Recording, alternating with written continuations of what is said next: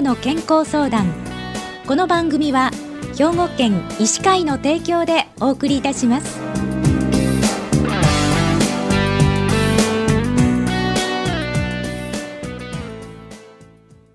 明けましておめでとうございます。みんなの健康相談ご案内の広市加子です。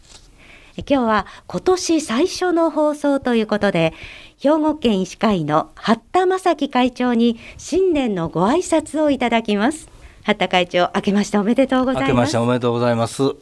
八田会長は兵庫県医師会会長に昨年就任されまして振り返っていただいていかがでしょうか、えー、私も初めて会長になりまして約半年が経ちましたけども、はい、まあ公務に追われる毎日でした、うん、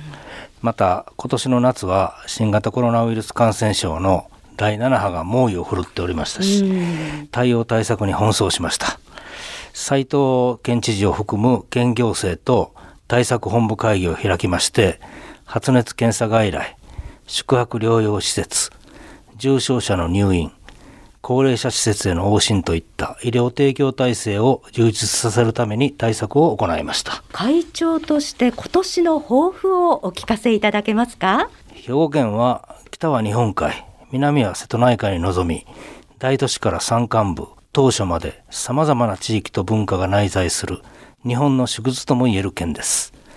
この多様な地域性ゆえ、兵庫県医師会と県行政が協力連携して県民のために展開する医療提供体制は日本全国の模範となるべきものでなければならないと考えています。あの地域医療についてはどのような方向性をお考えでしょうか？県医師会は地域医療構想の取りまとめにも大きく関わっています、はい新型コロナウイルス感染症の影響を受けて再編統合に向けて再検証が必要とされていた公立公的病院が新型コロナウイルス感染症の患者さんを受け入れてくれましたので、うん、縮小を考え直さないといけません、はい、今回のコロナ対応を踏まえて次に策定する地域医療構想の第8次保健医療計画に新興感染症対策が加わりましたはい、どのような対策でしょうか？平時と有事では医療提供体制が違います。それを切り替える仕組みが必要となってきます、うん、まあ簡単に言えばですねその時の症状に応じた感染症患者の受け入れ機関の選定感染症対応とそれ以外の医療の地域における役割分担が必要だと思います地域における受け入れ体制をしっかりとしておくことが大切なのです。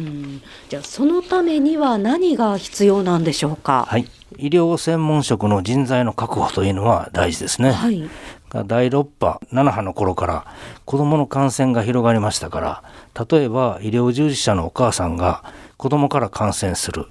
あるいは濃厚接触者になり、結果的に人的資源が不足し医療が逼迫しました。公立公的病院の最適な配置も重要ですし、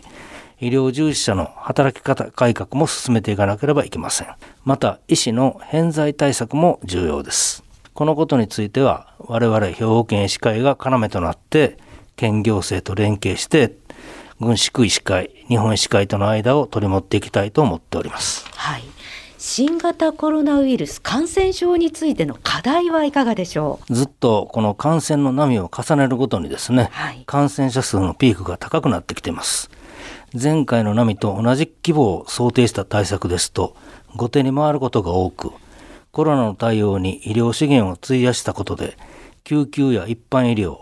検診や予防接種などが犠牲になっていました。コロナ患者を受け入れないかかりつけ医もおられましたこのようなことで日本が世界に誇る国民皆保険制度のフリーアクセスが損なわれたというのも反省点です。次に新興感染症が発生した時に今回の反省点に基づいて感染対策をしっかり行いつつ一般医療を犠牲にしない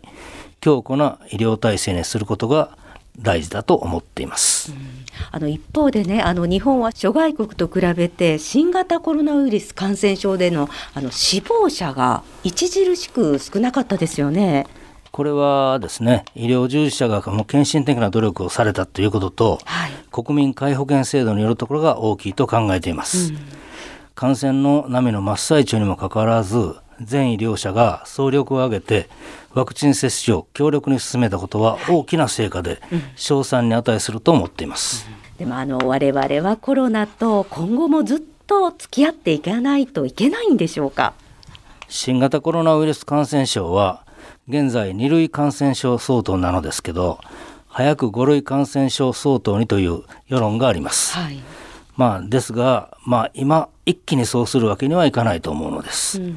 えー、現在2類相当なので基本的に初診料など以外は医療費が公費負担です。うん、これが急に5類になると公費負担はなくなってしまい自己負担がのしかかってきます。いずれは4類や5類に相当してくるのでしょうけれど、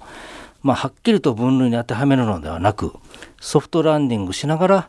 コロナ特有の実情に合わせて柔軟に対応していくことが理想的ではないかと思っています。あのマイナンバーカードのあの健康保険証が話題になっていますけれどもこれはいかがですか？あそうですね。えー、以後マイナカードと言いますけども、はい、マイナカードの健康保険証のオンライン資格確認っていうのが今年の4月から原則義務化という政府の方針があります、はい、しかし現在運用しているのは全医療機関の約3割ですので4月の完全義務化はちょっと難しいんじゃないかと思ってます、はい、まあこれはですね、まあ、世界の半導体不足で必要な機材を入手できないということがあります。それから、えー、完全義務化といっても、それについていけない医療機関の保険診療ができなくなるのはおかしなことですから、それは医師会としても守っていきたいと思っております。いずれ医療 DX で情報化は進むのかもしれませんが、しばらくはマイナカード保険証と普通の保険証を併用していくことが国民のためになるのではないでしょうか。では最後に会長2023年本年の展望をお願いいたします2023年もポストコロナにはならないと思います、うん、ウィズコロナとしていかに新型コロナウイルス感染症と付き合っていくかが医師会も県民も大事になってくるでしょう。コロナが始まった頃はワクチンも治療薬もない丸腰で戦っていたわけです。でも今はワクチンも治療薬もそれなりに揃ってきています。そのあたりも含めてみんなで感染対策をしっかりとしながら戦っていきたいと思っていますまた医師会の活動もこうやって県民の皆様に知っていただけるように広報活動にも力を入れていきたいと思っております。期待をしております。今日はどうもありがとうございました。はいありがとうございました。今年最初の放送ということで今日は兵庫県医師会の八田正樹会長に新年のご挨拶をいただきました。みんなの健康相談今年もどうぞよろしくお願いいたします